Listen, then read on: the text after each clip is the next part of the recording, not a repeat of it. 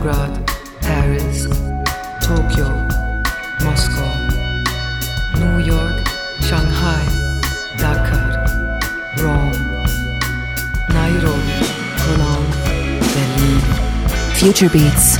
Oslo, Amsterdam. La música que te conmueve.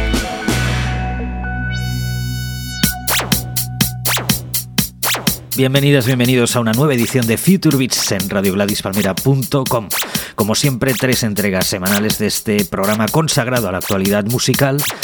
La novedad, el avance, la primicia forman parte de nuestro quehacer, pero hoy haremos una pausa. Vamos a hacer algo completamente especial y diferente, puesto que Rock Deluxe, una revista con la que muchos de los que nos dedicamos al periodismo musical, pues hemos crecido con ella, Hoy le daremos la bienvenida a Santi Carrillo y a Juan Cervera de Rock Deluxe para conmemorar ese número especial, esos 30 años al frente.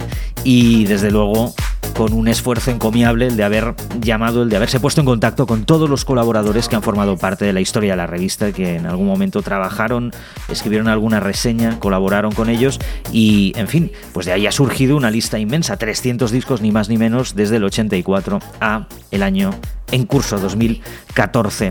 La música que sonará aquí, en este programa, en esta edición especial de Future Beats, evidentemente forma parte de ese número especial. Son temas que están sacados de alguno de los 300, en realidad son 500 porque luego hay una lista suplementaria de 200 discos más, así que son temas escogidos eh, de una forma absolutamente subjetiva entre todos esos álbumes que se mencionan en ese número especial de Rock Deluxe. Así que Future Beats especial Rock Deluxe hoy aquí en Radio Gladys Palmera.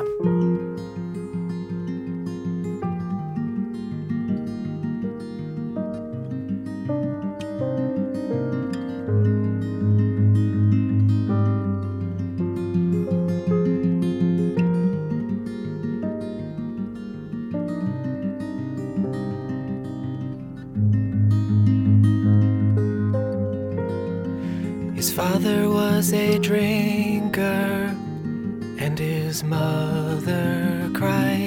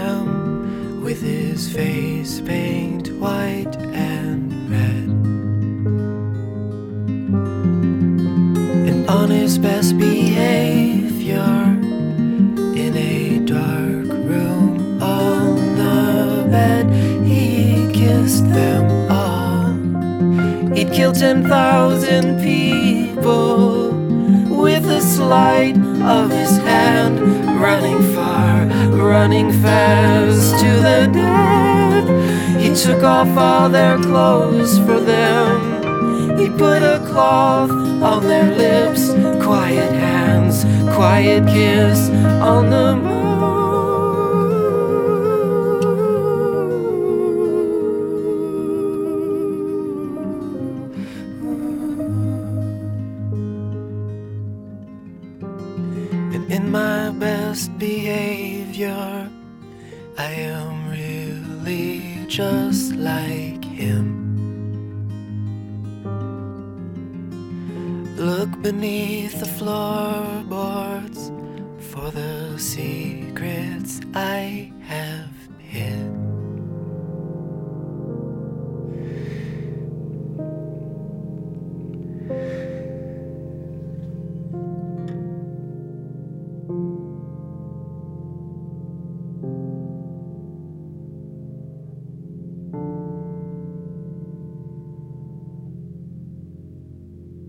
Future Beats. Bueno, pues seguimos adelante en Future Beats y hacemos un alto en el camino con algo que ya os habíamos anunciado al inicio del programa de hoy, un programa algo especial con más eh, tiempo para la palabra. Hoy es un verdadero placer, la verdad, tener aquí con nosotros a Santi Carrillo y a Juan Cervera, director editorial y director de redacción respectivamente de Rock Deluxe. ¿Qué tal? ¿Cómo estáis, Santi Juan? Bienvenidos. Hola. Muy bien. Muy bien, ¿Qué tal? Gracias. Hemos eh, aprovechado, pues bueno, una ocasión singular, eh, especialísima para ellos y yo creo que también, pues para todos los, los que hemos crecido de alguna forma leyendo Rock Deluxe, también ya no como periodistas, sino como, como lectores o como, o como amantes de la música, porque esta publicación cumple 30 años, que se dice muy rápido y bueno, pues sabéis que el número de noviembre eh, es un especial de 1984-2014 en 300 discos y con un montón de contenido adicional aparte de eso y que evidentemente aquí en Radio Gladys Palmera la hora Rock Deluxe da buena cuenta de eso. Este mes serán además dos programas especiales dedicados a, a esa grata noticia que estáis viviendo vosotros pues bueno a lo largo de estos días, aunque ya estáis pensando obviamente en el siguiente número porque esto es un, un no parar, ¿no? Eh, Santi, Juan, vosotros habéis vivido en, en estas décadas en primera persona, desde dentro del periodismo musical, todos los cambios y las tendencias que se han producido eh, en la prensa, en los medios. O sea, habéis pasado por la época de los fanzines, las cartas a redacción, cuando había cartas a redacción, la especialización de publicaciones y, por supuesto, aunque esto da lugar a un debate muy amplio, pues la digitalización, la aparición y desarrollo de Internet. Por lo tanto, de aquí salen varias preguntas. En primer lugar, ¿cómo se ha adaptado Rock Deluxe en cada momento a todo esto? Bueno, intentando hacer un producto pensamos que digno, el que nos ha gustado, el que nos gustaría a nosotros leer y también hacer. Nos hemos ido, digamos, transformando conforme la música ha ido cambiando, diversos estilos, no es lo mismo el año 84 que el 2014, obviamente.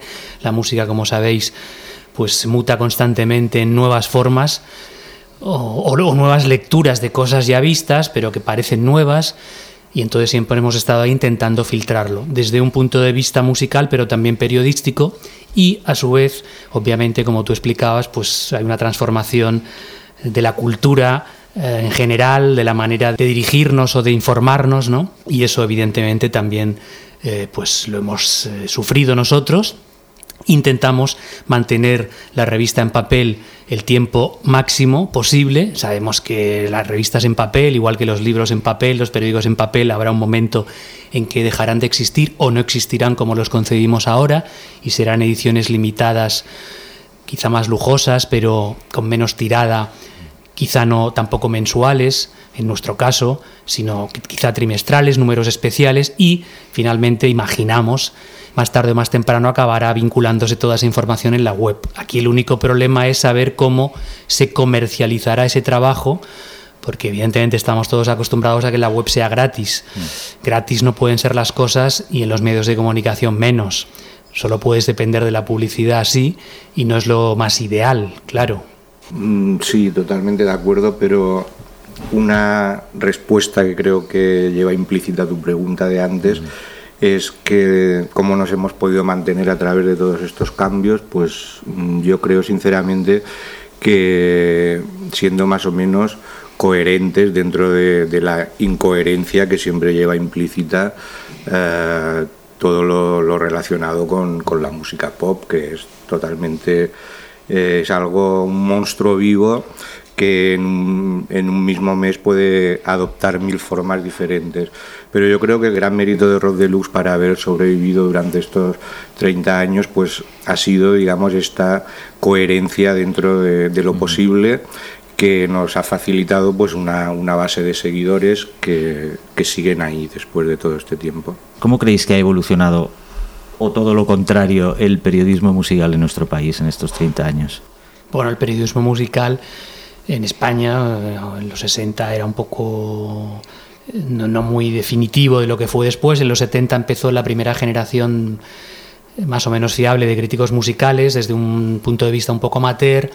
En los 80 fue creciendo. Yo creo que en los últimos años, sobre todo en los 90, se profesionalizó más. Lo que pasa que ahora el periodismo musical, como el periodismo cultural, pues está bastante en entredicho, en crisis. Y los medios de comunicación importantes pues no tienen demasiado protagonismo y entonces es muy difícil ser crítico musical en un país como España, un, un país donde la cultura y la música específicamente no se valora demasiado, ¿no? Esto ya las, lo hemos hablado muchas veces, pero España no es como Francia, por ejemplo, ¿no? donde la cultura musical va implícita ya en el desarrollo de las personas desde que se hacen, desde que van al colegio, ¿no? En Inglaterra con este evidentemente espíritu pop que lo gobierna todo, o en América con esa confluencia de mil músicas posibles. Aquí, eh, quitando el flamenco en su momento, ¿no? Como la música más característica de, de España, o de Andalucía primero, y luego de otros lugares de España, pero no ha habido nunca una música pop realmente trascendental que llegase a la gran masa. Ha habido épocas, en los años 60 hubo algunos grupos, en los 70 otros, en los 80 también, pero nunca ha sido un componente eh, pues, eh, realmente decisivo y nosotros nos hemos visto un poco en, ese, en esa carencia, pues intentar eh, hablar de músicas normalmente no muy conocidas, porque también hemos de insistir que las cosas a veces más interesantes no son muy conocidas, pero no son muy conocidas, pues porque la gran masa, sobre todo aquí, no es que las desprecie, es que no, no las, las ignora porque no forman parte de, su vida habitual, ¿no? En ese tipo de música. Entonces acaba conformándose con otras músicas más comerciales que son las que nosotros normalmente, aunque no desechemos la música comercial, no hablamos. Mm. Bueno, yo creo que eh, la evolución se puede resumir en lo que ha dicho antes Sandy, la, la evolución del del periodismo musical y ahora pues está en un momento bastante crítico, se ha vuelto un poco, digamos, a los tiempos bajos de lo que fue eh, lo previo a profesionalizarse mínimamente. Hay muchísimos medios, sobre todo online, pero de alguna manera estos medios lo que hacen es recuperar pues el, espíritu de, de los fanzines que había antes de que durante los años 90, por ejemplo, una serie de críticos más o menos que se hicieron un nombre se pudieran dedicar mm, a, ello de una manera profesional. ¿no? Eh, no se va a extinguir, lo que pasa es que se va a vivir en, se está viviendo en, en la precariedad absoluta. ¿Y no tenéis la sensación de que, de que la crítica musical está algo denostada, es decir, que más allá de los lectores habituales de la prensa generalista, que a lo mejor pues bueno, aceptan lo que, lo que viene dado ya en la sección de cultura del país, el mundo, el diario que sea de gran tirada, está el público melómano o musical y que este, especialmente quizás desde que está Internet y se convierte todo en una especie de tribuna total, ¿tenéis esa sensación de que la crítica está algo Sí. en entredicho? O... Bueno, sí, más que en entredicho, digamos que yo creo que el, el, el poder, si es que alguna vez lo tuvo, de, de, la crítica musical se ha devaluado muchísimo, porque vivimos en, en, una sociedad donde ahora todo el mundo puede opinar a través de, del acceso cada vez más fácil a la tecnología y esto hace que opiniones, digamos, que, que pueden tener más peso o, o, que se han convertido en referencia a través de los años por una carrera consecuente, coherente, etcétera, etcétera, estas opiniones quedan, digamos, flotando en medio de todo este flujo, todo este murmullo de, de patio de vecinas que a veces es el, mundo de Internet. Mm. Ha habido un poco de intrusismo también, a lo mejor, quizás. Sí, bueno, bueno, ahora todo el mundo opina es lo que dice Juan, ¿no? Y a veces te da más valor lo que te diga un amigo en el Facebook que lo que puedas leer en un periódico o en una revista. Bueno, se ha igualado todas las opiniones, yo creo que a la baja, y evidentemente pues es un, una cosa que en nuestro caso negativa, porque evidentemente hemos perdido relevancia desde ese punto de vista. Para gente es positivo porque se democratizan todas las opiniones, algo que en sí mismo es muy bueno pero que evidentemente no hay que confundir porque los especialistas en determinados temas lo seguirán siendo siempre, no solo en la música, en, en cualquier campo no profesional, el que sea, ¿no? Entonces siempre sabrá más esa persona que, que un neófito que pueda opinar sobre, sobre cualquier cosa. Uh -huh.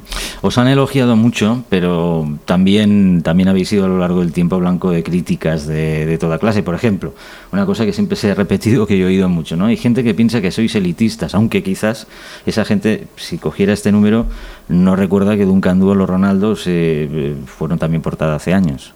Sí, bueno, se nos ha acusado de muchas cosas contra la que ya no podemos luchar, pero bueno, siempre es mejor que hablen mal de ti que te ignoren, ¿no?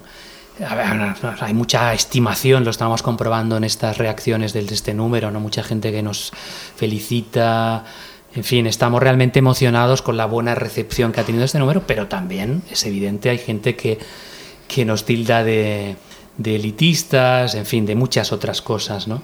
Bueno, nosotros hemos intentado hacer una función que es hablar de las cosas que creemos que son interesantes e intentar explicarlas lo mejor posible a nuestro público.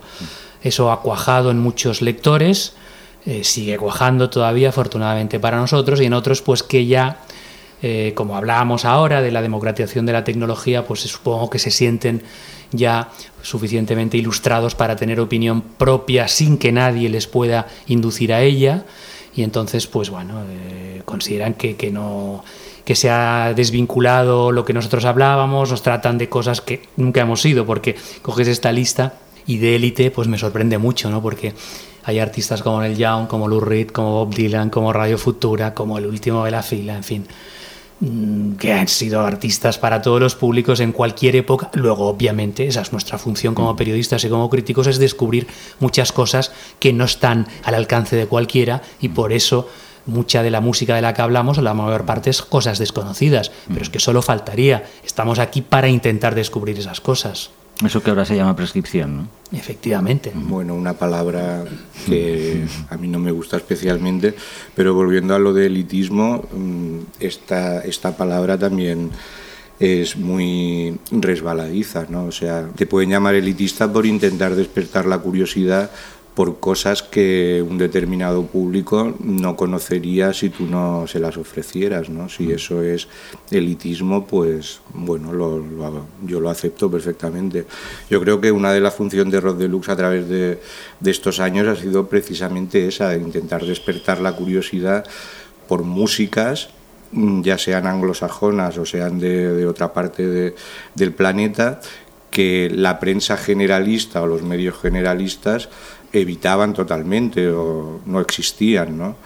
Pero sin, o sea, sin imponer nada, o sea, tú ofreces unas opiniones y ofreces unos reportajes o unas críticas de discos con la función primordial, repito, de despertar la curiosidad en el lector, no de imponerle nada. Nosotros siempre hemos pensado que la gente es lo suficientemente inteligente y madura como para después decidir si, si lo que tú estás opinando sirve o no. Bueno, eso enlaza, por ejemplo, con algo que ha pasado esta semana en, Facebook eh, y en El País, porque enlaza con un artículo publicado en El País eh, de, Diego Manrique, que opina que tenemos, hablo en plural, eh, como en los medios, una algunos medios, una reticencia con, con, el mainstream, y que en otros países no existe eso curioso porque, por ejemplo, hace muy poco yo recuerdo que, estuvisteis como muy obsesionados, entre comillas, como por ejemplo el francés Stromae, que es mainstream, pero eh, nosotros hacemos una portada de Stromae en España y entonces somos elitistas. Esto explica perfectamente lo que te, lo que te comentaba hace un, momento, ¿no? Porque aquí en Stromae, pues prácticamente no lo conocía nadie, lo conocía muy poca gente, y así podíamos poner miles de ejemplos, ¿no? Pero bueno, yo siempre he sido de la opinión mm, de que conocer algo, eh, venga de donde venga, mm, no te va a hacer más tonto, sino todo lo contrario, ¿no? Sea del mainstream o sea del underground o sea de, donde sea. Entonces las acusaciones estas del señor Manrique en el país, por ejemplo, eh, se le pueden hacer muchas lecturas, pero una de ellas es que, que mejor que la gente fuera ignorante de según qué cosas para mm, conocer otras. ¿no? Yo creo que es mejor que las conozcan todas.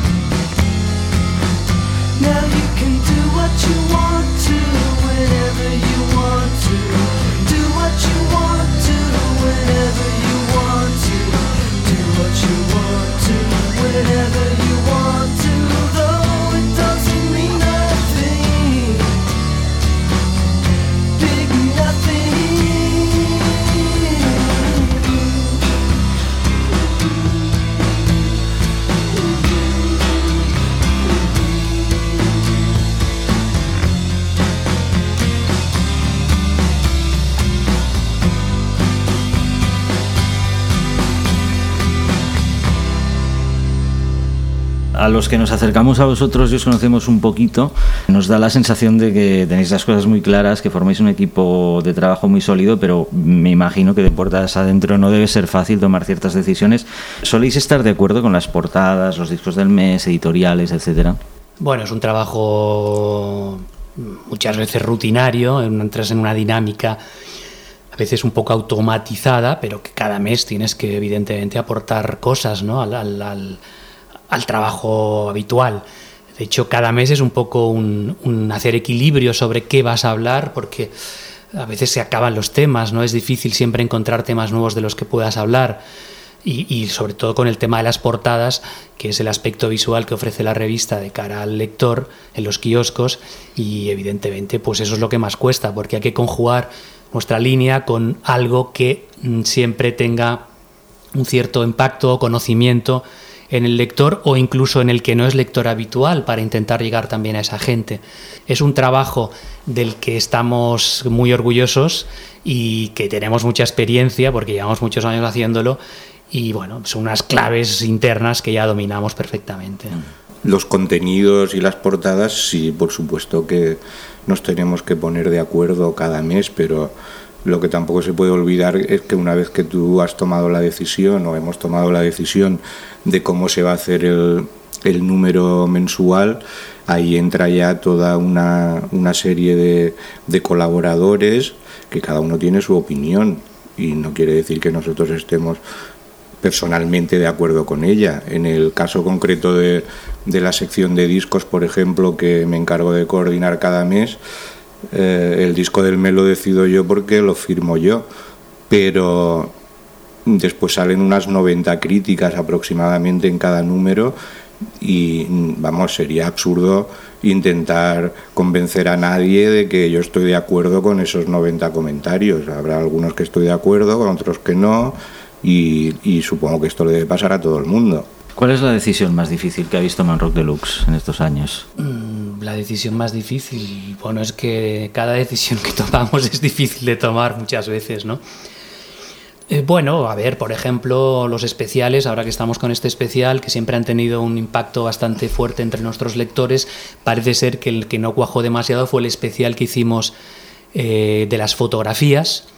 De hecho, ha sido el especial que menos ha vendido de todos ellos, que siempre venden muchísimo más que la media de, cualquier número normal, no se entendió o no lo supimos hacer suficientemente bien. Lo del tema de las fotografías, parece ser que la gente dijo estas fotografías se pueden conseguir en internet, que no, pero bueno, es decir, que también hay menosprecio para el ramo de la fotografía, pobres fotógrafos, que realmente desde que todo el mundo tiene una cámara digital, eh, bueno, pues también todo el mundo ahora es fotógrafo y quizá ese número debería haberse trabajado un poco más. De hecho, era un número que hicimos muy rápido porque no pensábamos hacer ese especial y lo improvisamos en un mes y medio y tuvimos la idea de, dedicarlo solo a las fotografías, pero no, no, ese fue un número que hemos de reconocer que no triunfó.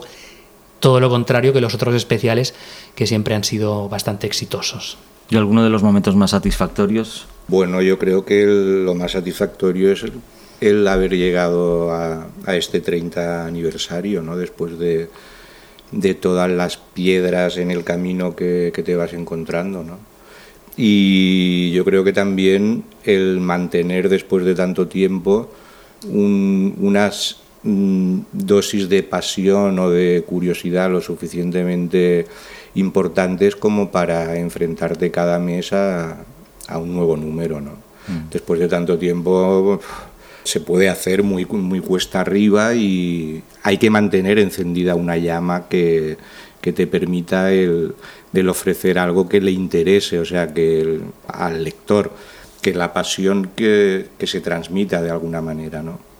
No, además, volviendo un poco a esto de las fotografías, ahí la gente eh, reclamaba el texto que es lo, también lo que ha caracterizado a Rock Deluxe, de lo que también nos sentimos orgullosos y quizá ahí nos equivocamos precisamente porque no ofrecimos texto, solo imagen. Entonces, uno de los valores importantes de Rock Deluxe es haberse explicado a través del texto y que la gente reclame el texto cuando compra Rock Deluxe y se acerca, ¿no? Quiere estar informado y leer sobre cosas. Entonces eso es un valor muy importante que hemos conseguido tener y que realmente es la característica principal de la revista. La siguiente pregunta la hago pensando más en los oyentes del, del programa, porque claro, para nosotros es muy fácil, como es una hora, pues bueno, lo que no nos gusta demasiado pasamos de puntillas y algunas cosas pues dices, bueno, son te puedes eh, siempre amparar un, un, poco en aquello del regular, pero este tema está muy bien y sales un poco del paso, lo reconozco absolutamente.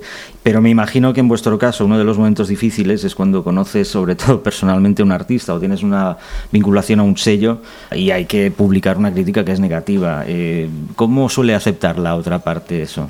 Pues de, de maneras diferentes. No sé, hay gente que se enfada, y no te lo dice, o gente que, se enfada y, te lo dice, pero yo creo que normalmente, eh, como nosotros nunca hemos hecho pactos de ningún tipo en relación con, con los contenidos y, por supuesto tampoco con las opiniones, yo creo que ya saben lo que puede ocurrir. Eh, en las páginas de Rod Deluxe, entonces tampoco es que haya habido choques de trenes muy importantes, ¿no? Bueno, ha habido cosas curiosas que más, ahora tampoco vamos a explicar. Más que nada son anécdotas. An anécdotas mm. divertidas. Pero bueno, en fin, yo creo que hemos, hemos ganado un cierto respeto también entre los músicos, a los que hemos ayudado indudablemente también a que su carrera tenga más eh, seguidores, ¿no? Entonces, bueno, evidentemente, cuando llega el momento de criticarlos, pues eh, dependerá también de la madurez de cada uno aceptarlo o no en fin, no podemos decir más porque... Y me imagino que ahí también entra el sector un poco talibán, ¿no? De los sectores fans de alguna banda que, que no están dispuestos a leer eh, nada, nada negativo. Y que conste que yo he dicho crítica negativa, porque una cosa es eso y otra la crítica destructiva, que es algo que yo no he visto tampoco en vuestras páginas, ¿no? Bueno, la crítica negativa no le gusta a nadie. No, claro. Y uh -huh. por supuesto menos a los fans, ¿no? Uh -huh. Bueno, pero si buscas nueva música es interesante también, ¿no? Sí. punto de vista, obviamente. Pero de la misma manera que cuando hay crítica positiva y le gusta a los fans o a los músicos, uh -huh. y entonces nos valoran, eh, nos dejan de valorar cuando es negativa y van contra su grupo o contra ellos mismos, no tendría mucho sentido, ¿no? Si nos valoran de una manera, también nos tendrían que valorar de la otra, porque lo que valoran es nuestro punto de vista sobre las cosas.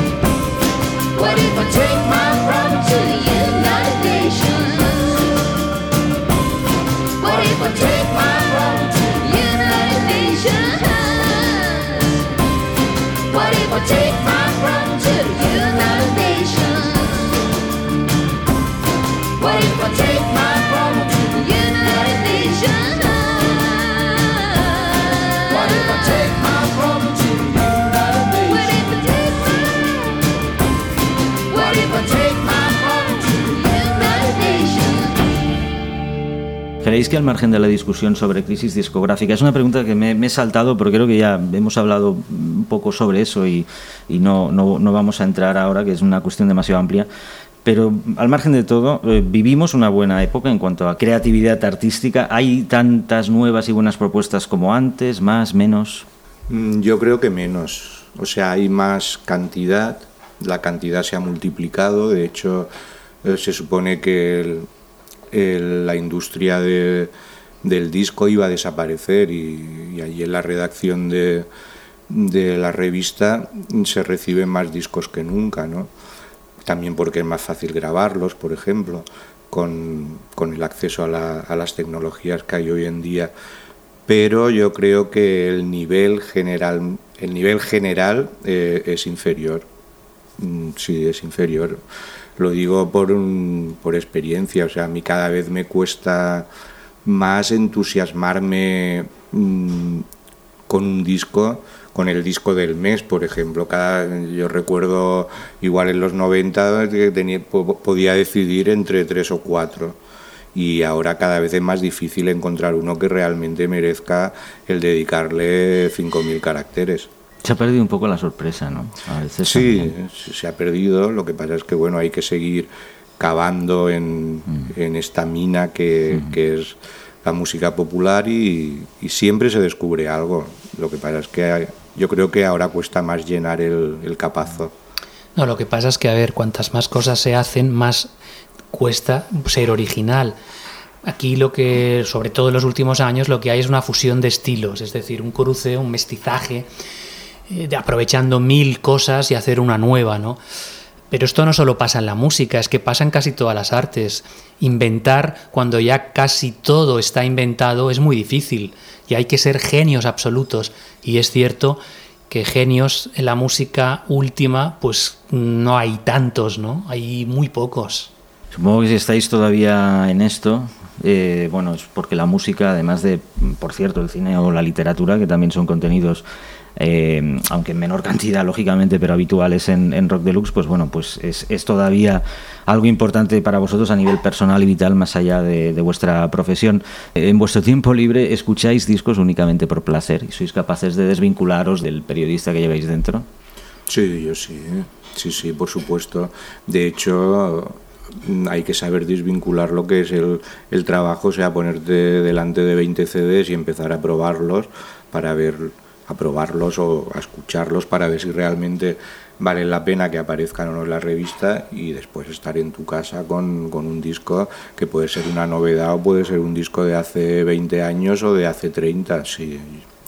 Es que si se pierde eso, yo creo que repercutiría realmente en, en la revista. Sí, lo que ocurre es que por nuestra profesión cada vez es más difícil eh, tener tiempo para escuchar cosas que te gusta escuchar al margen de la propia novedad, ¿no? Estás tan desbordado por tantas cosas que a veces eh, es, es que es imposible decir, voy a ponerme este disco que hace tres años que no lo escucho, que me encantaba, ¿no? Porque tienes 30 discos más nuevos esperando o mil cosas que hacer al respecto de la revista. Hablaremos a nivel internacional que será más fácil. ¿Hay alguna revista o algún medio al que os sintáis próximos? Bueno, a ver, ha habido muchos medios a los que nos hemos sentido no próximos, pero que nos hemos mirado en ellos en muchas épocas diversas, ¿no? Por ejemplo, en los años 80, la mejor época del New Musical Express, que era un, una época muy brillante con un montón de buenos periodistas, con una maravillosa amplitud de miras. Y esa es la época que más nos gustó. También estaban otras revistas de tendencias en aquel momento, como The Face, que era muy de moda, pero al mismo tiempo era una revista espléndidamente bien hecha, mm, con, también con una profundidad en los artículos que también pues eh, nos, nos fijábamos en ella, ¿no? La mejor época de Spin, la revista americana también en los años 80 y luego ya pues Les Inrecuptibles, como revista francesa, que todavía seguimos evidentemente eh, consultando cada semana, Wire, por descontado, una revista muy personal, muy vanguardista, eh, muy rara, entre comillas, que también es una fuente muchas veces de conocimiento y de propuestas realmente interesantes. Nos movemos, digamos, en ese ámbito de revistas, ¿no? No sé si Juan quiere añadir alguna otra. No, o sea, yo las consulto todas, pero porque creo que, que es parte de, de mi trabajo, ¿no? Pero identificarme con alguna en concreto a- hoy en día no me identifico plenamente con ninguna. Como podía ser en los años 80, tal como explicaba Santi, pues con la, con la época, digamos, más arriesgada de- del New Musical Express, pero también porque en aquel momento personalmente uno también estaba en, en una etapa, digamos, de, de aprendizaje, pero mm, ahora yo identificarme con una revista en concreto no. Consultarlas, sí, todas las que pueda, tanto en papel como en, en internet. Bueno, una pregunta ahora tipo televisión española. Yo sigo manteniendo cierta relación con, con- con alguna universidad de periodismo. Tengo un amigo que está allí, a veces voy, hablamos de radio con los chavales, hablamos de periodismo musical, que es como hablar de marcianos un poco, pero de vez en cuando hay gente con curiosidad y que te pregunta cosas, gente muy joven. ¿Vosotros qué consejo les daríais a la gente que está en eso y dice, yo quiero dedicarme al periodismo musical? Que no lo hagan. No. No, es una profesión de riesgo, es evidente. Si te quieres ganar la, la vida con ello, o sea, como un trabajo profesional, Hazte economista. ahora mismo es el, el peor momento. Pero evidentemente si tú quieres expresar algo, pues no, nadie te lo va a quitar de la cabeza y acabarás haciéndolo ya sea en un medio mm, establecido o creando tu propio blog, ¿no? Pero como opción de, de futuro, la verdad es que es un, yo no le daría un consejo de que siguieran por ese camino. Bueno, a ver, mm, vitalmente, evidentemente, es una cosa maravillosa, ¿no? Poder vivir o dedicarte a lo que más te gusta, pero es que tristemente hemos de reconocer que eso no va a ser posible en los próximos tiempos porque ya casi no es posible ahora, ¿no? Se ha reducido mucho el número de periodistas musicales que pueden vivir de esto en España, sobre todo, cada vez hay menos. Y, habrá menos en el futuro porque todo esto se va a ir reduciendo. Y cuando finalmente solo quede internet mm, depender de la publicidad pues eh, bueno mm, de hecho las webs que funcionan ahora no Eh, funcionan a pequeña escala con colaboradores externos con poca gente en redacción algunas incluso con reducidas a la mínima esencia. Eh, bueno, en fin, no sé, no, no, ahora mismo es de realmente ser muy heroico quererte dedicar a esto, ¿no?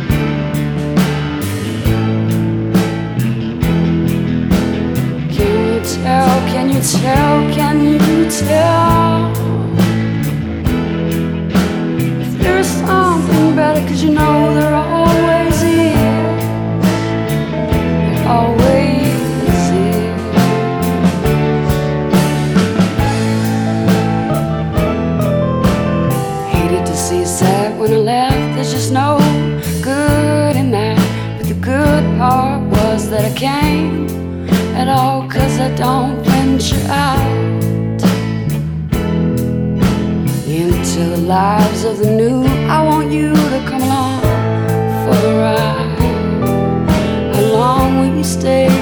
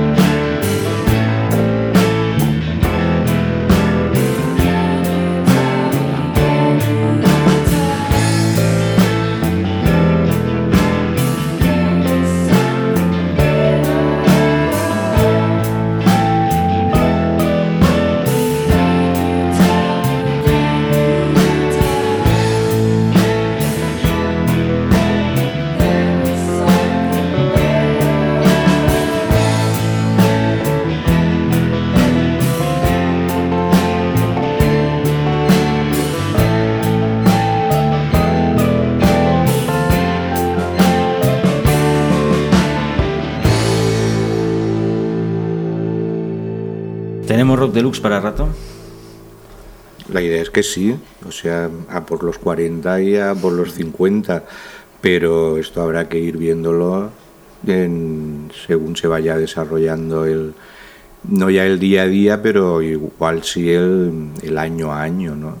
Precisamente por lo que acaba, acababa de comentar hace un, un momento Santi, cada vez es, es más complicado, pero no solo para, la, para Rock Deluxe, o sea, para la prensa cultural en general y, y la prensa en- escrita en, en general.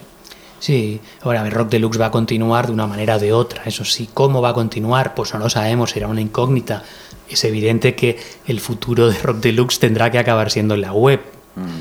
Mm, Únicamente, ¿Y quizá. ¿Cuánto se tardará? Pues mm, ahora mismo no lo sabemos. Mm, Nosotros apostaremos por el papel hasta, hasta que sea viable y hasta el último momento. Ya que parece que hay tantos nuevos o recuperados compradores de vinilos, sería muy bonito también que la gente se acercara a los kioscos un poco más, ¿no? Bueno, Sí, los pobres kioscos que cada vez. Los eh, pocos que quedan también. Los pocos que quedan, que cada vez cierran, cada vez hay menos puntos de venta donde poder comprar periódicos, revistas. Bueno, al menos en nuestra discreta en comparación con otros medios audiencia, pero sabemos que, que es gente que sí, sí se aproxima a eso y les, y les gusta. Y os conocen todos, evidentemente. Bueno, Santi Juan, pues muchísimas felicidades por estos 30 años, por este número tan especial y por vuestra labor y aportación al periodismo musical en este país estas décadas. Gracias a ti y bueno, pues esperamos volver aquí dentro de 10 años. Pues muchas gracias por estas palabras tan emocionantes y gracias también a nuestros lectores que son los que han permitido que podamos estar aquí.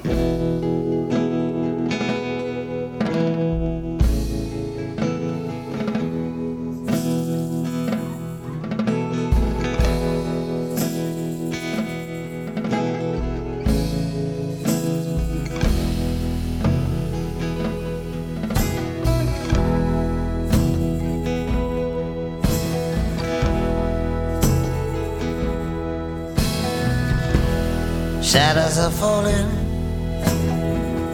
and I've been here all day. It's too hot to sleep, and time is running away. Feel like my soul has turned into steel. I've still got the scars that the sun didn't heal.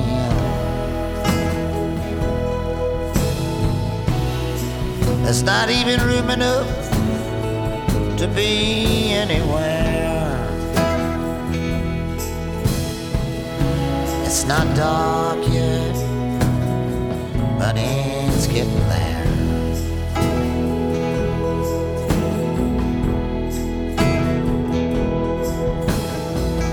And my sense of humanity has gone down the drain. Behind every beautiful thing, there's been some kind of pain. She wrote me a letter, and she wrote it so kind. She put down in writing what was in her mind.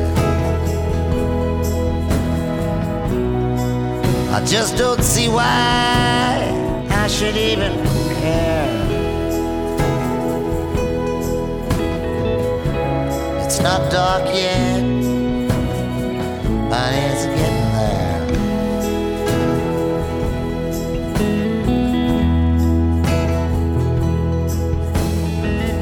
And I've been to London, and I've been to Gay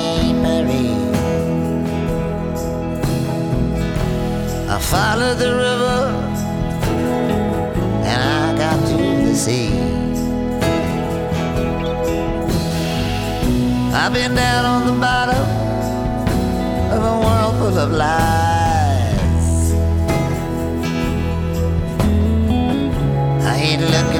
Nothing in anyone's eyes. Sometimes my burden is more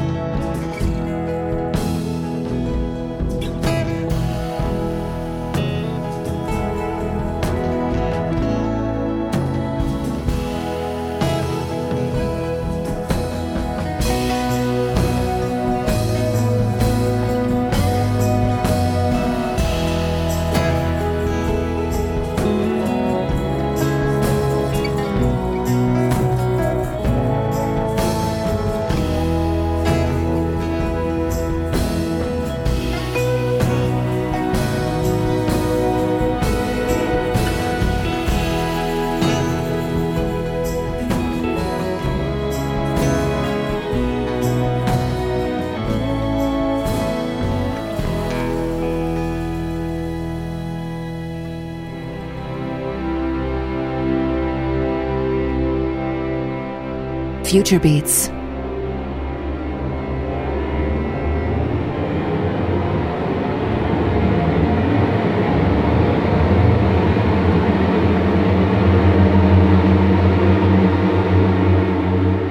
La música que te conmueve. Bien, pues hasta aquí una nueva edición de Future Beats, una edición especial dedicada por completo a los 30 años de Rock Deluxe. Nada más, eh, si estás escuchando esto en el canal online a continuación, precisamente la hora Rock Deluxe Future Beats se emite en el canal online de Radio Gladys Palmera los lunes y los viernes a las 10 de la noche. Y la hora Rock Deluxe siempre todos los lunes a partir de las 11. E inmediatamente después, o unas horas después, pues disponible ya también evidentemente el podcast de este y todos los programas para que los disfrutes como y cuando tú desees. Un verdadero placer ha sido compartir tiempo y espacio con Santi Carrillo y Juan Cervera. Un abrazo, Alex García. Hasta luego, a disfrutar.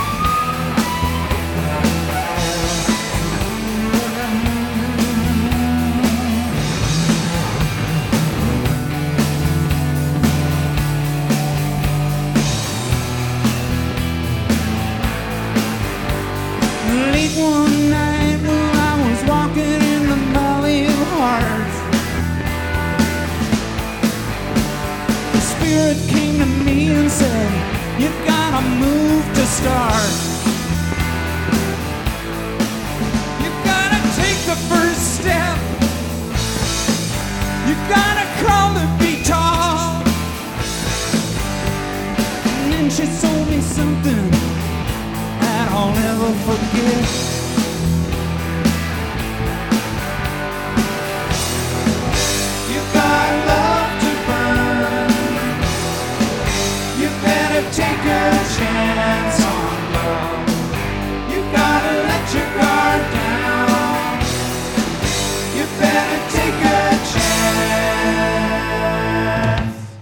chance on love.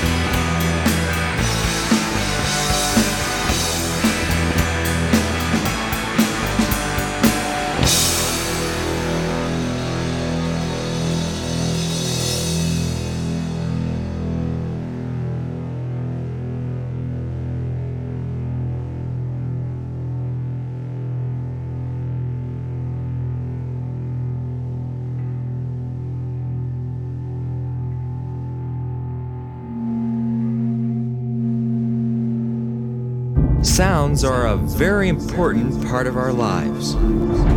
Sounds make us happy, or sad, or frightened, or even sleepy. Sounds are a very important part of our lives. They fill our whole world every single day and night. Future Beats.